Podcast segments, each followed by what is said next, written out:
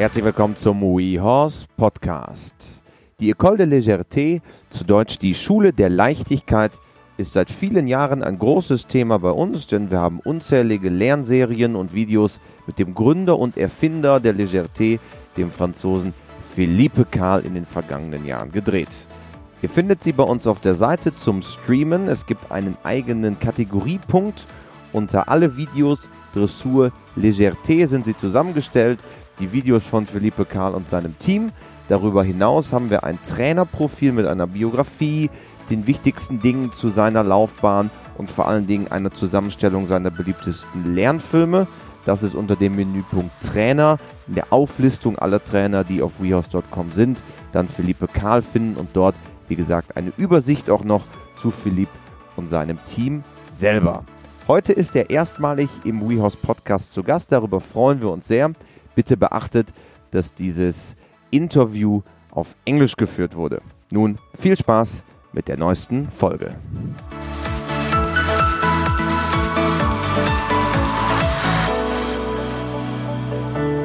I'm very happy to have one of our most renowned WeHorse trainers in our podcast today, and uh, we very much looked forward having him. Welcome and bienvenue, Monsieur Philippe Karl. Thank you very much. Everyone knows um, the School of Légèreté. Everyone knows your philosophy of riding and uh, the style of schooling. For everyone that doesn't know yet, what is the School of Légèreté?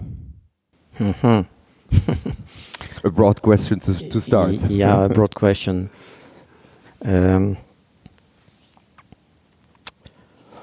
I would say that um,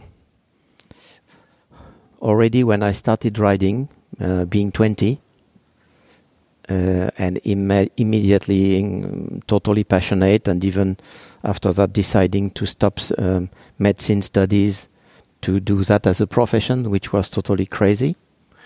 Um, I wanted maybe because I started being a bit an adult already and as a personal decision, uh, not by a family tradition or good. Um, I had some. I was quite um, um, demanding already, and um, for instance, I had big difficulties to um, follow lessons and do what the teachers were saying if I had no explanation, if I could not understand why, what what is the suppose, why why it works, why it doesn't work. So I was the perfect difficult student for that, um, and I was insisting, uh, and mm, as often I had no no sufficient answer or long sentences with no clear sense, which is a specialty in writing. Eh? Mm. long sentences And which doesn't complexity. yeah which do, which doesn't say anything that clear um, and as as I had um, a bit uh, um, a scientific tendency I was looking for explanations I mean in I mean a bit anatomy a bit physiology a bit this and that huh? and because also you've also been a medicine student Yeah. and also reading masters more than uh, the result of the last competition. Huh?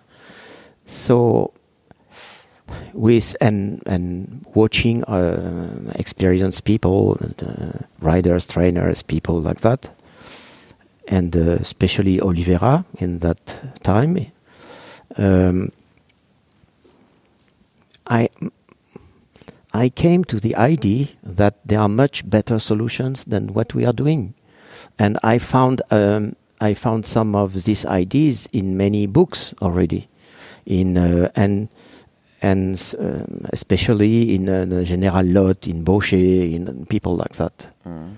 and um, I was uh, very logically attr attracted by solutions which exclude constraining instruments, power, sweating, because when you exclude this and you and it works, you are necessarily finding a better solution. There is no long discussion. huh?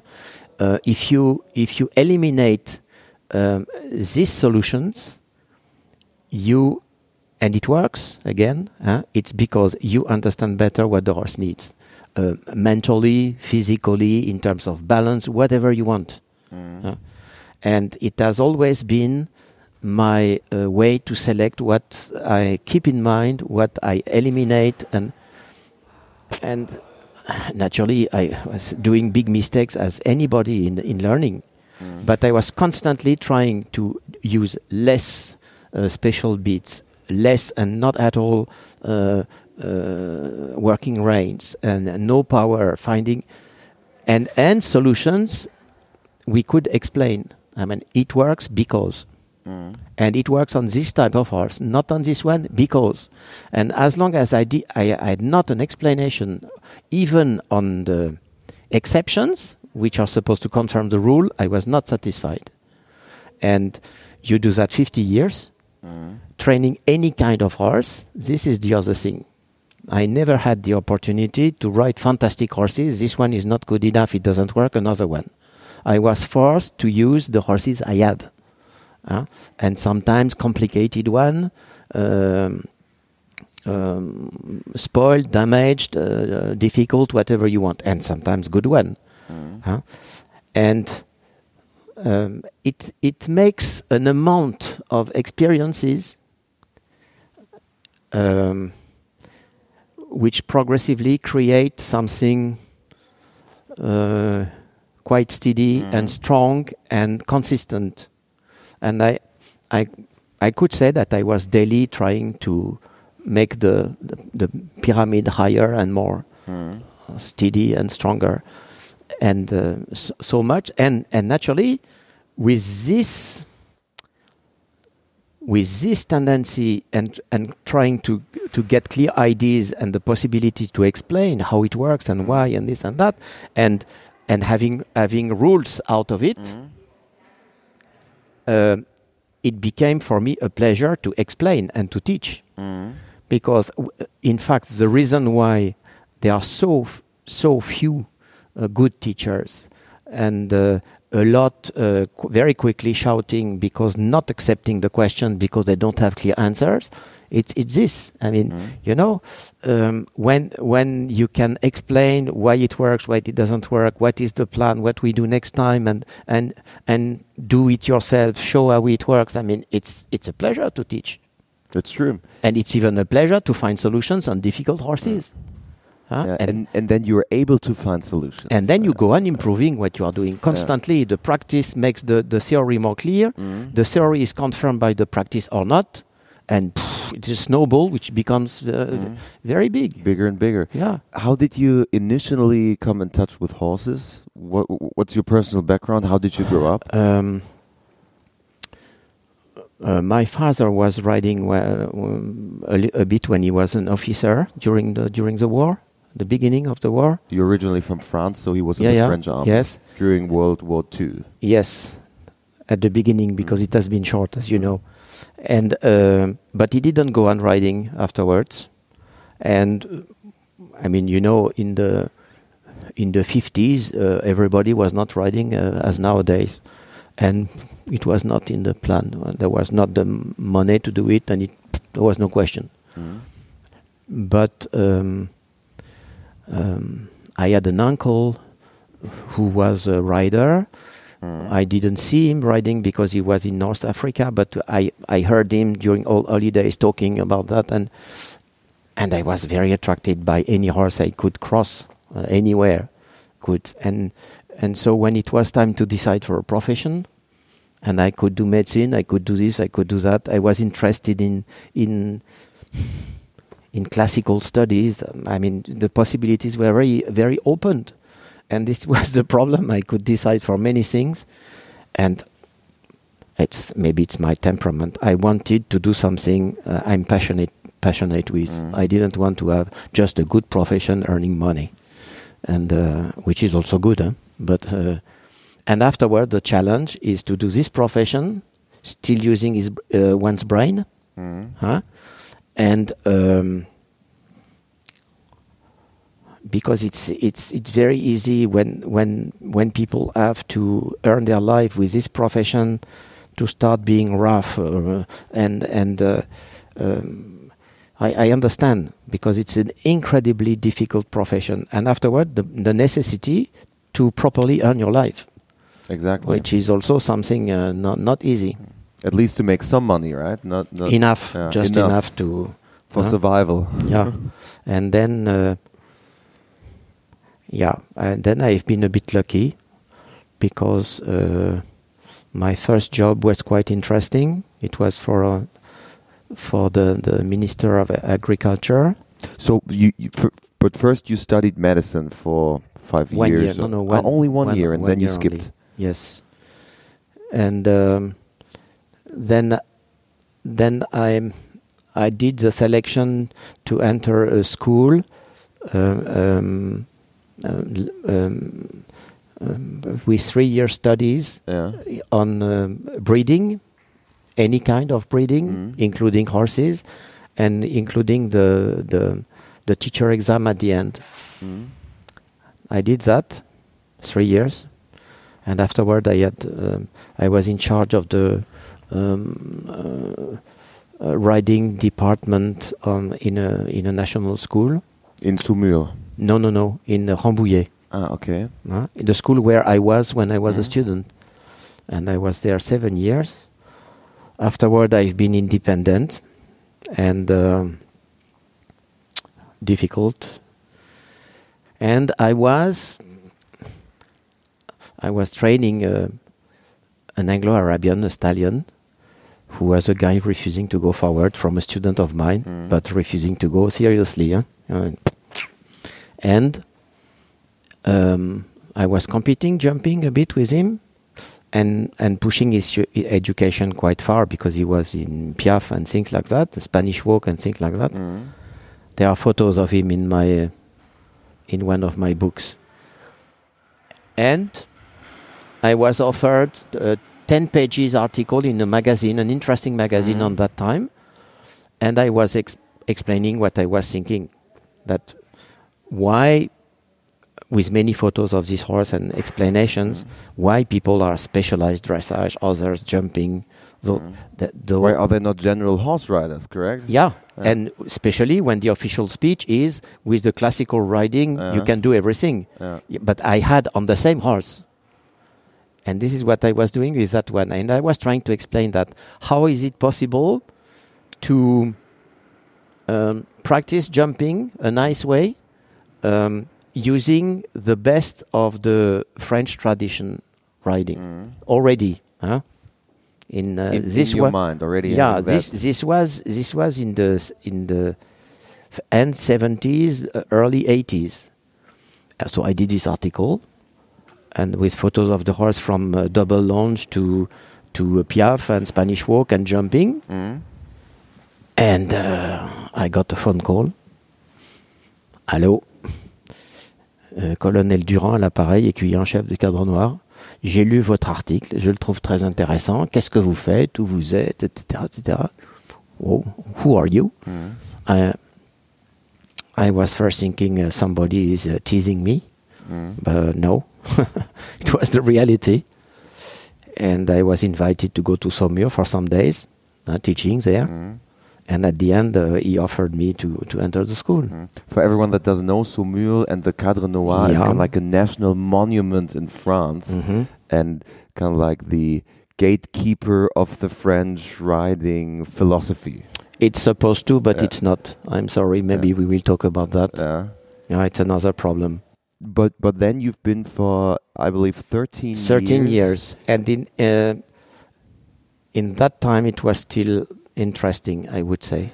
And uh, since that time, it has been as as most of the of the um, uh, so-called classical institutions declining a lot due to the uh, dressage competition influence. Mm. I mean, and I saw all this development. Huh? Mm. Uh, I started riding in uh, 67.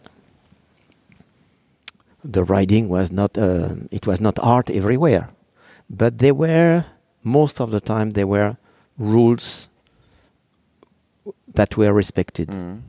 and progressively the the riding developed a totally unexpected way.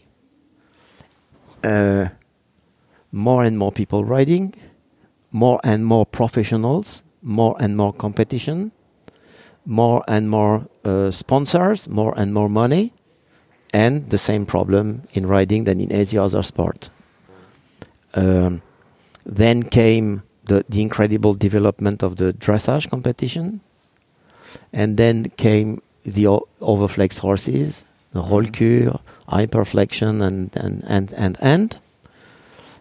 It, and this is things we we didn't we didn't exist in the past. I mean, I remember uh, um, um, passing the ex- the teacher exam. I mean, if your horse had the nose a little bit behind the vertical one second, Mm. uh, because it can always happen, but a bit more than that, you were out simply. Huh? And it was it was absolutely no question to have tight noseband and special one to to to to clench uh, completely and things like that. I mean, to use the uh, side reins or things like that was also uh, uh, something um, not accept not accepted, Mm. and all that things are completely normal now. Mm. You look even strange if you don't do it. What what would you say? What are the reasons why you see those developments? What what are the reasons that the rules of classical dressage are Less no culture, valid? more mon- more business. Quickly make money. So you would say it's the business aspect that Business aspect and less culture. Mm. Huh? I mean, is also less tradition. no, but when people, when there is less riding culture, people forget the tradition. That don't even know that they exist. They are existing. Mm. Uh, I mean, uh, if I, when I'm, for instance, talking with a French teacher, uh, I was in in in Saumur, and it's, um, um, many of them they are the really phew, that they were not interested at all in the in the in in the culture they should know Mm. and defend and practice Mm. huh? and um,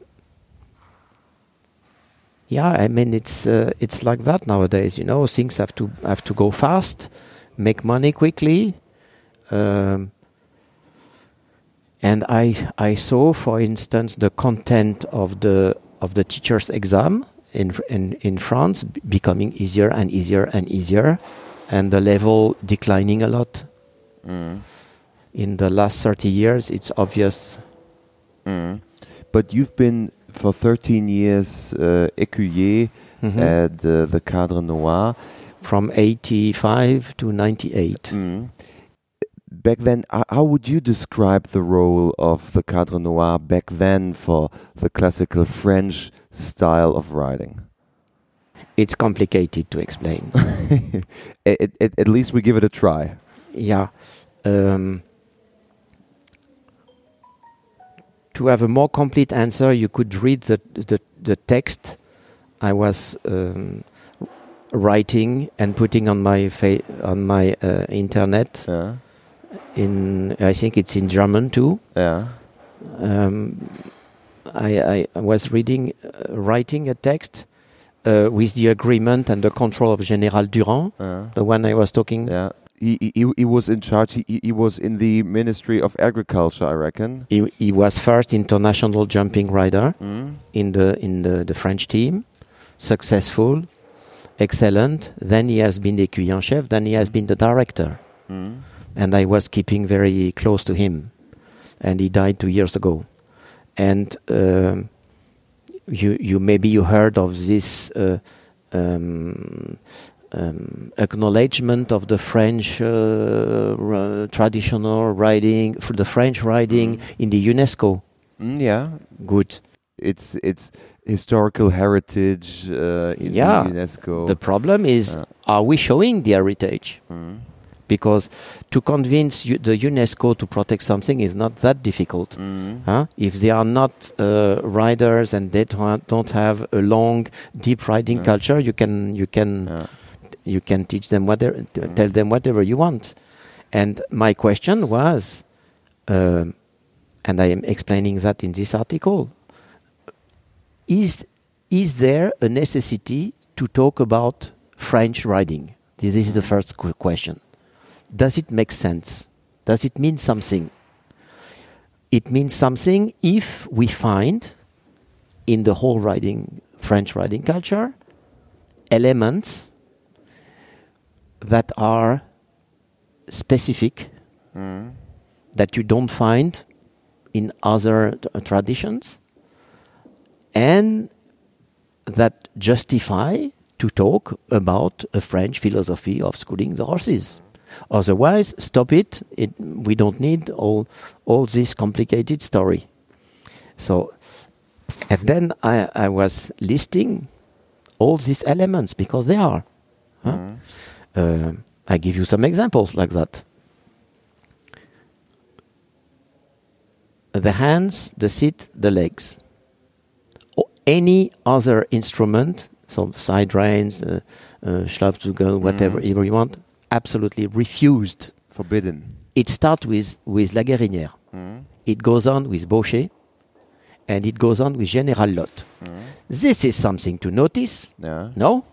It's something clear on several centuries. Ja. huh? and you don't find anywhere else. Nobody talks about. That's strange, Mhm. huh? And and why it's like that? Because there there is this this idea that a fundamental part of the education of the horse is teaching them the hand Mhm. instead of looking for an instrument to prevent the horse from doing something you don't want, you teach him to do what you want Mhm. with an education to this. So using the hand to teach uh, different different signals to give different uh, uh, reactions, organizing them together according to the horse's level and so on. It's something complex but fantastic, incredibly effective, with the satisfaction not to constrain the animal. Mhm. Good. This is typical. I don't say that you cannot find some ideas a bit like that in uh, uh, other traditions, but this is fundamental and typical of this philosophy. Mhm. You find it a little bit already in La Guérinière. Huh? For instance, you don't find the idea that the hands have to keep down all the time. They are not su- to, to, s- supposed to prolong and repeat the effect of the side reins. They are to be used in a more and more discreet way because the horse knows, but they are supposed to have a conversation with the horse. Good. They don't talk about that in the UNESCO story. Not at all. Huh? And I could go on the list like that. And so I was listing all that things. Uh, there are many others, such as, for instance, um, um, the hands without the legs, the legs without the hands. It's it's it's clear, and especially with um, with uh, on the light of other disciplines, that when you teach the hand, you Mhm. cannot spoil the message by using your legs at once. If you want to measure and judge the reaction to one signal of the hands or of the legs, you should not spoil it by a contradiction. Mhm. Huh? It's very demanding to the rider, this. Good. And then progressively you can do combinations. But, and all these ideas really uh, um, uh, make a philosophy. Uh, Good. And then um, the French riding, one of the the the the first high-ranking uh, um, uh, representing this is supposed to be the Cadre Noir, and if you go there nowadays, I suggest that you do, Mhm. you will see noseband like that, overflex horses, uh, and anything of this kind. They don't practice the flexions. They don't teach the flexion. Already, I saw it when I was Mhm. there. Uh, the the people, who, teachers who spend one year to come on the second level uh, of uh, as a, as teachers, they leave the school. They don't know what is a flexion. Mhm. So, what does it mean uh, um, to protect the French tradition represented by the Cadre Noir? It's an imposture at the end. Huh? So, naturally, uh, you are very disturbing when you explain things like that. But that's the truth.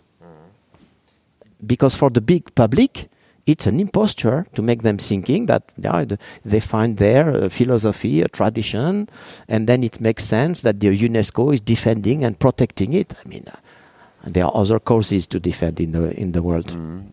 Do you have, on the other hand, people that inspire you, where you where you have the feeling they have a philosophy, they have a way of writing, where you also get inspiration and uh, look into it? Yeah, I, have been very inspired by uh, the the the the school of Oliveira. Mm. Huh? Manuel Jorge de Oliveira from um, Portugal. No, Oliveira, very, yes, uh, influential. I, I and uh, when I started already in the in the late sixties, uh. and he and he was not fashion. He was not a fashion in that time. I tell you, mm. not at all. Nowadays, yes, but in that time, it, um, I was even in in trouble with some authorities because I was mm. interested in him. Um, but I I've been inspired too by excellent jumping riders and but and you know I was naturally attracted by, uh, interested by all the riders who had much more experience than I, and it was not difficult in that time. But at once, I had a critical eye. I mean, I say, mm, okay, but is it necessary uh, with such a talent uh, to ride with a martingale on a Pelham and, uh, you know, mm. and it, could it be that there are better solutions? and uh, uh, there are there are people I especially appreciate, such as uh, Michel Robert and people like that, and uh, French show jumper, probably yeah, the most renowned, and others others too.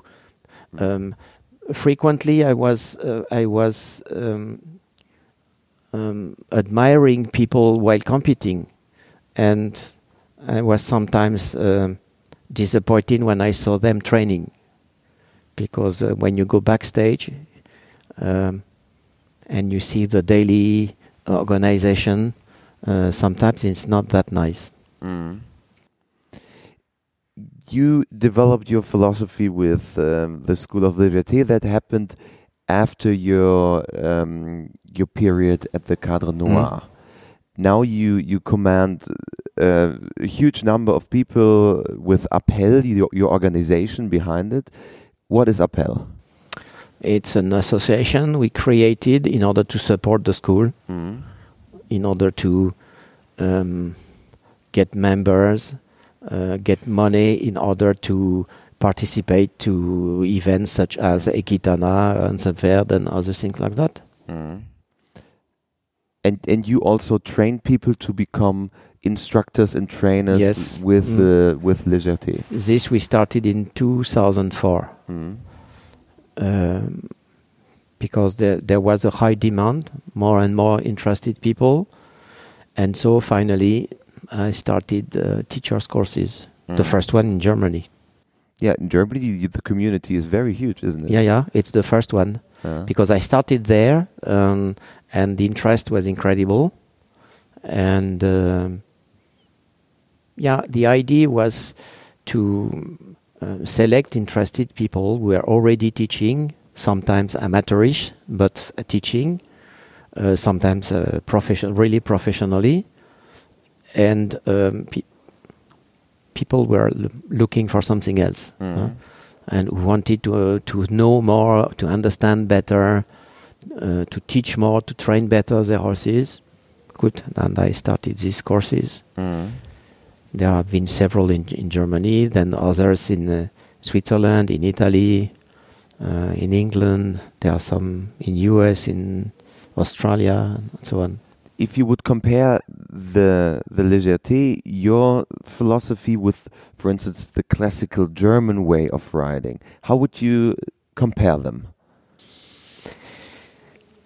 First of all, I think there is the same difference now between the the best of the French riding, let's say 50 years ago and more, and what you see today, and the German riding you could see 50 years ago and more, and what you see today nowadays. There is the same evolution. Mm. So the the same process you mean is Yeah. happening in in Germany yeah. as well. I was traveling enough all around the planet when people ride in a rectangular with letters around. Mm. The, the nose is touching the chest. It's incredible, incredible, and it's it's damaging incredible amount of horses. Yeah. Without that, we could just say, "Well, it's a fashion, doesn't matter," but it's it's really something really bad. And and it, it's disturbing. That's at least my feeling. Also, people that are not so familiar with horses, that come into our horse world for maybe the first time. They see this. They may be at a horse show, and and they are really distracted by that be, be- because Yeah. it's not for the welfare of the horse. Yeah. So uh, and and do you you you you are now in in this situation that it's mainly people who are not in the the the riding scene who are still sensitive, sensible to that. Mhm. When people who are in, they don't even see it anymore. So it's terrible to understand that the more you are in this profession, the more you are you are complete you lose a comp- completely your sensibility toward the horses, Mm. and this is uh, this is something I cannot accept. Mm. Um, but I don't want to avoid your question. Exactly the, the comparison between Yeah, Germany yeah, yeah. and France. I, I, I can be diplomatic, but I'm not a politician. uh, there were thing, things in common, huh? such as overflexion was no way. Huh? Good. And uh, if you compare, for instance, photos of, uh, let's say, Podhajsky, Mm. huh? and what you see nowadays in Wien, the same. You're horrified. Yeah. Huh? And um, so, the, what was very different different in the philosophy is um, there's in in the let's so let's say German writing, German tradition, there is there is a well established system. huh? Everybody applies. A set of rules, Yeah. say. Good. Education at the lunge with side reins. So already education at the lunge without side reins. Mm. This is a, a difference, huh? because naturally you can you can educate a young horse at the lunge with the side reins very carefully, very progressive, very paying attention to this and that. Huh? Nevertheless, there is something to force the position Mm. soon or later, and it's better not to do. Uh, and there are possibilities to to bring a horse to a nice neck extension without anything like that. Mm. And then it has more sense because you obtain it, it you understand? Mm. Instead of forcing it even a gentle Forcing way. it, yeah. Huh? Good. This is a difference. And uh, afterwards, um, there is this idea that then I don't have the, the German word. La, yeah, l'appui. Le- The horses have to be first on the Yeah. hand. Huh? Mm. And you find that, for instance, in Steinbrecht, Mm. with explaining. I I was reading it several times in French and seriously, uh, and others too. Um, the horse can becomes light. I- mean, in doing that Mm. at the, the, end. the mouth action. Yeah, at the end of his education, when he's collected on a high level. Huh? Good. So this means already that it's not so many horses who are light in their life Mm. because there are not many coming on that level. Huh? And what? But it's it's true that when a horse is properly collected, one of the consequences is his tendency to do that. Mm. But what discovered Baucher, which is genius, is that you can turn the proposition Turn it around. upside down. Mm. Teach the horse to give his mouth from the very beginning for the simple reason that in any country, any system uh, on this planet, between your hands and at the end of the reins is the mouth, is Yeah. not the poll. So what you have to make saying yes, it's the mouth, it's Yes. not the poll. Good, you know, it looks stupid to say that. but it's obvious. So he, he, he, he found that if you educate the horse by his mouth first, yeah, you can also do mistakes. There is no system without me with total guarantee. But you educate the horse by his mouth. So it means already putting the hands down and forcing like that, or starting with a side rein, is absolutely n- no question. The, ho- uh, the horse has to be relatively free, and you teach him to give his mouth. There are different procedures. Good. When he gives his mouth, is is relaxing. Huh? When, when you tighten the reins on the horse and, and you feel uh, that, it's not the same. It's very, very different. Huh? Good. And with that, you can uh, ask for many uh, uh, quite um, pronounced positions, which are a gymnastic of the neck, huh? extremely bent. This is naturally provoking the extension. When a horse is well doing that already at the walk and at the trot, uh, it becomes very easy to flex the poll, but mm-hmm. the flexion of the poll is last in the series, not first due to the mm-hmm. side reins. It's last, but it can be last after the five weeks. Mm-hmm. Huh? It can be last after after six months. Depends the development. So the mouth, the neck, the poll. Right the opposite of the let's say more conventional or German.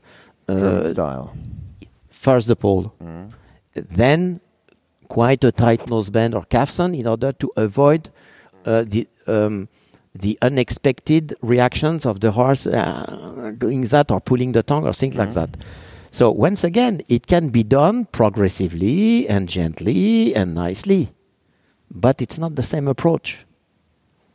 And I definitely prefer the other one because. Um, with some experience, you, you can see what how you how quickly uh, horses change with that when they realize that you will not force any position that they they come to it huh, In a natural way, more natural way. more natural way. Now, uh, uh, uh, angels don't exist. On huh? it this this education enables you when it's necessary to say, "Hey, stop." listen to me. But as daddy is doing with his children, even the best one you can imagine. Uh, so because there is sometimes this idea that it's uh, just uh, a, a dream from the beginning to the end, and and and obedience without authority. This doesn't exist. So, so you need authority, and and you also to to uh, persist difficult situations, and there will be, as you say, always with horses, difficult situation where Yes, wh- where yes. th- there needs to be When, but when it's Yeah. based on uh, uh, the development of a high knowledge and a full confidence uh, during the whole education, it's it's quite easy. When when the training of the horse is based too often based on constraining instrument, for instance, the side reins are not effective enough, shorten them. Don't tell me you never saw that, huh? And then like that, the special noseband to tighten more, everybody's using in dressage, the specialty of educating horses. Huh? Um, and then uh, the curb chain more on the uh, and then a more uh, On the double sharp bridle, yeah. sharp bit and uh, that's not the same Mm. there is a there then there is a, a risk when there are difficulties that it that it really turns bad because when people have high expectations they want to succeed and there are difficulties if they don't have um, nice solutions but which n- need knowledge and a bit time then then you and I and anybody expectation not the good solution you become rough. There is no other sol- either you give up or you become rough. I don't know other alternative. One uh, horse that is very special to you and is uh, probably the the landmark horse for you um, when it comes to schooling and education is High Noon. Mm. Many WeHorse fans know High Noon, all the fans of you, of course. What does High Noon, the Hanoverian horse, mean to you? Ah, a lot. he is not the only one. There has been uh, Odin because he was a stallion, the first Lusitano uh, coming in the school. Uh, Huh? and uh, he has been incredibly successful, s- 13 years long. Mhm. And you, um, the first time I came in Germany, it was to show in Equitana with him. The Cadre was invited.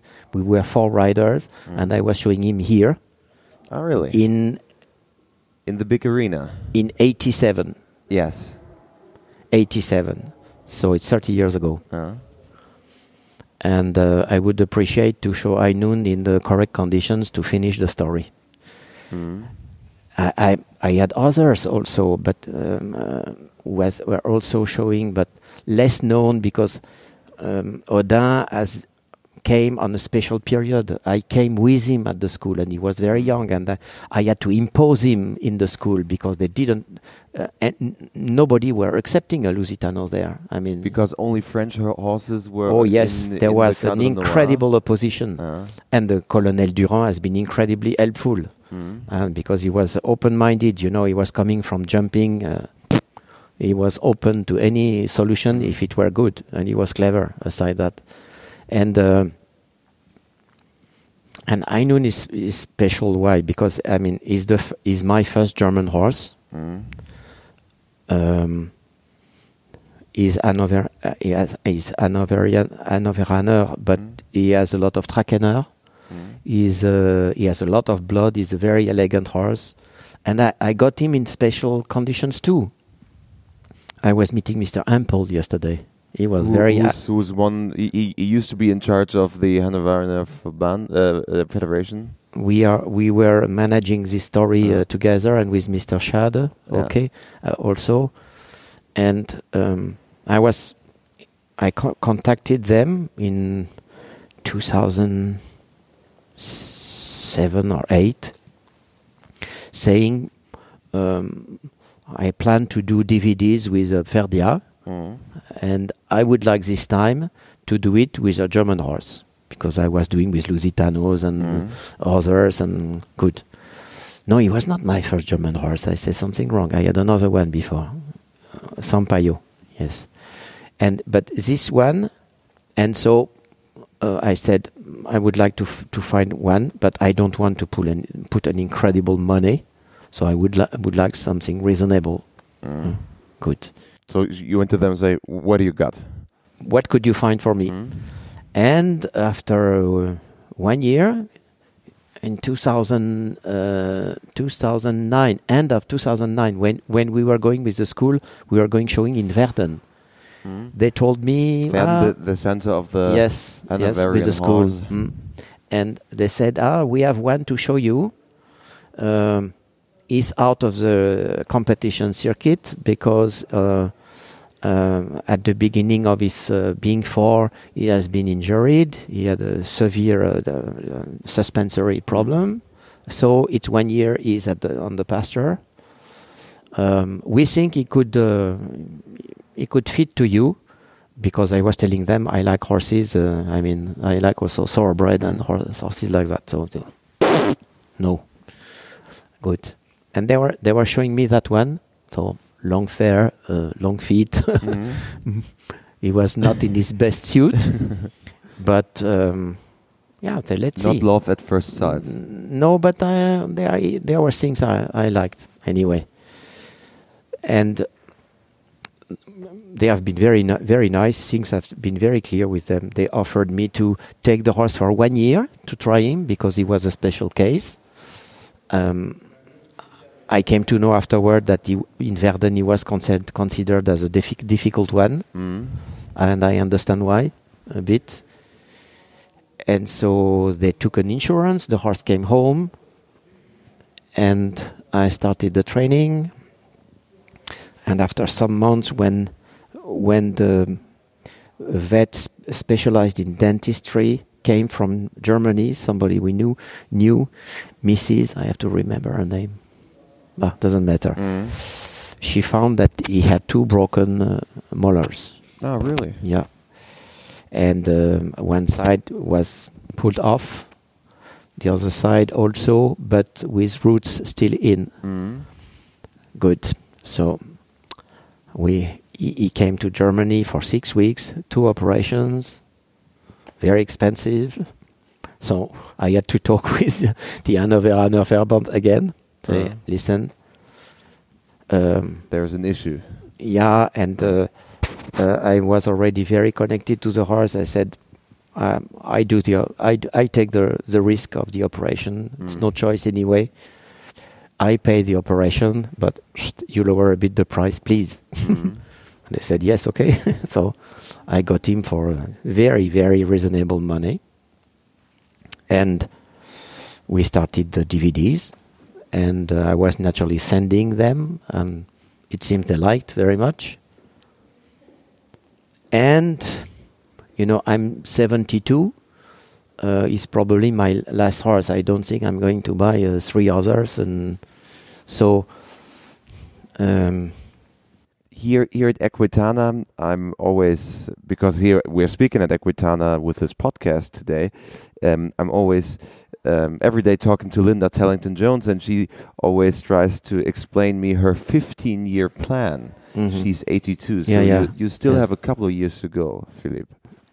Yes, I know, but um, I'm more on horseback than she is, Mm. huh? and I admire her. This is not the the thing, but I. It's not my plan to go on riding as long as possible if it's to become ridiculous. I don't Mm. want. I don't want.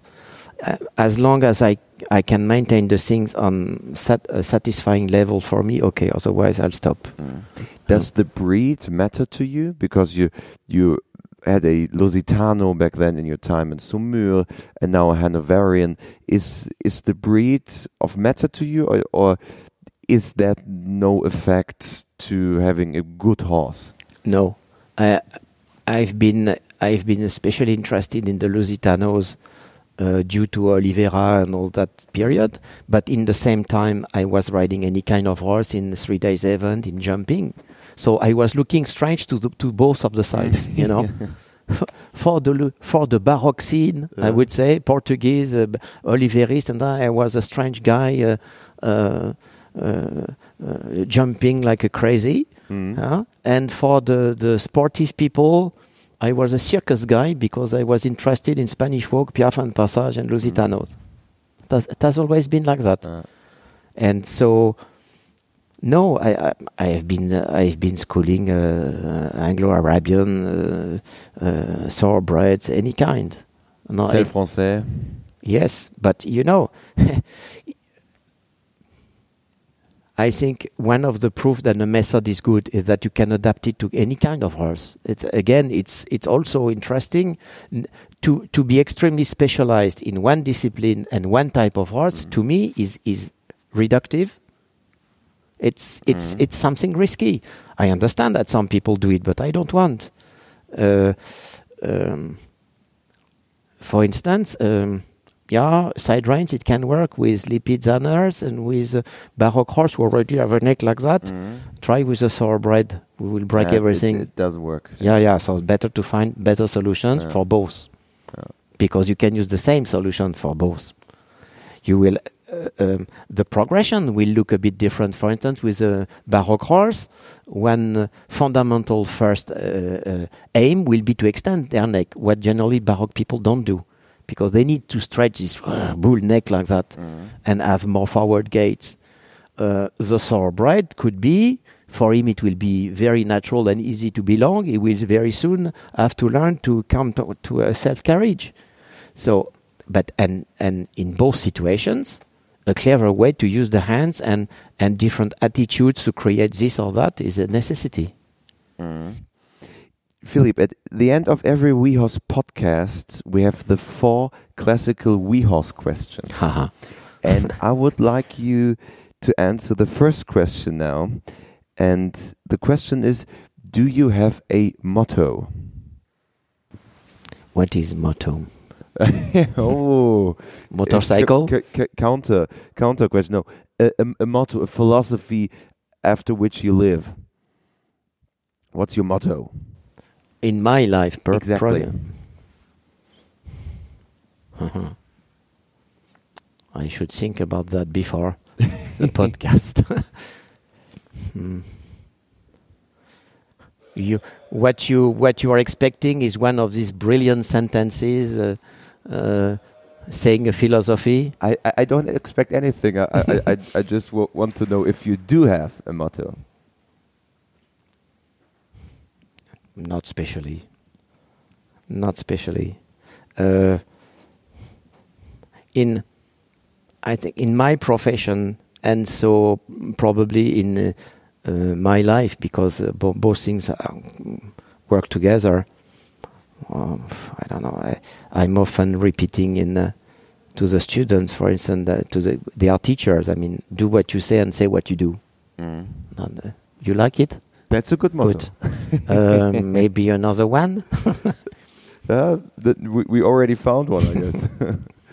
then, question number two is Is there a person that inspired you, that influenced you personally the most? In writing, And maybe in your personal life? in writing, there has been uh, Oliveira and uh, Colonel Durand. Uh, Oliveira, because in that time the, um, I mean, he was the only. This is what has made him special. He has been the only alternative to the sad dressage of the, the time, and showing that uh, schooling the horses can be an art somewhere. And this was pff, a, a light in the night, because I think I was even writing that in a, in a book where I was invited to write about him. Mm. Uh, I think probably without his uh, example, I would have stopped this profession quite quick. I had the feeling to be in something uh, mechanical and and pff, uh, a bit sad, yes. Mm.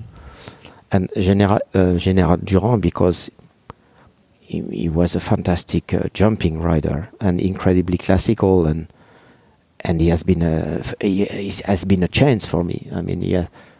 Um, thanks to him, I, I came in the Cadre Noir, and then I was still in contact with him afterwards, and uh, it has been important. Mm. Mm. Question number three is if you could give equestrians and horse lovers one advice, what would it be? Hmm.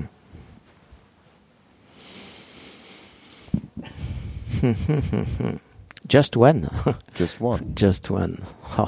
We heard a lot of advices so far, but what's Mhm. the most striking one for you? There is this sentence from Vachter I like very much, but uh, um, the the in French it works because playing with the words, but I'm not sure it works in German. Vous savez la phrase de Vachter qui dit l'équitation l'équitation euh, se résume à deux choses justesse et justice. I could express that another way. Um, more knowledge, less instruments. Yeah. More cleverness, less power. That, that, That's a nice program. that's a very good advice. Good. And um, then the last question is more a completion of a sentence. Please complete this sentence for me. For me, horses are.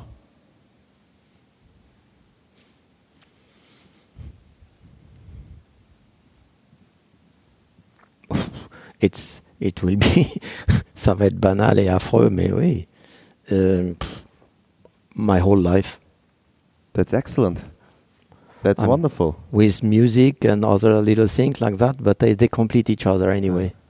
It was a pleasure having you, Philippe, Thank uh, you. on our podcast. Mm. And the time went by so fast. W- We could have spoken for another two hours, I reckon. Oh yes, We have all the content with you on WeHorse, the DVDs, and of course the online Mm. streaming videos, especially the part three of High Noon, Mm. which has been released recently. And uh, looking forward maybe to our next podcast. Thank you, Philippe Karl. thank you very much.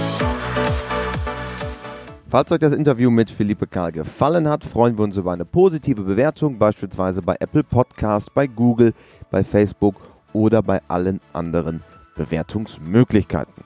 Abonniert diesen Podcast-Kanal, dann werdet ihr immer informiert über die neueste Folge des WeHorse Podcasts. Bis bald.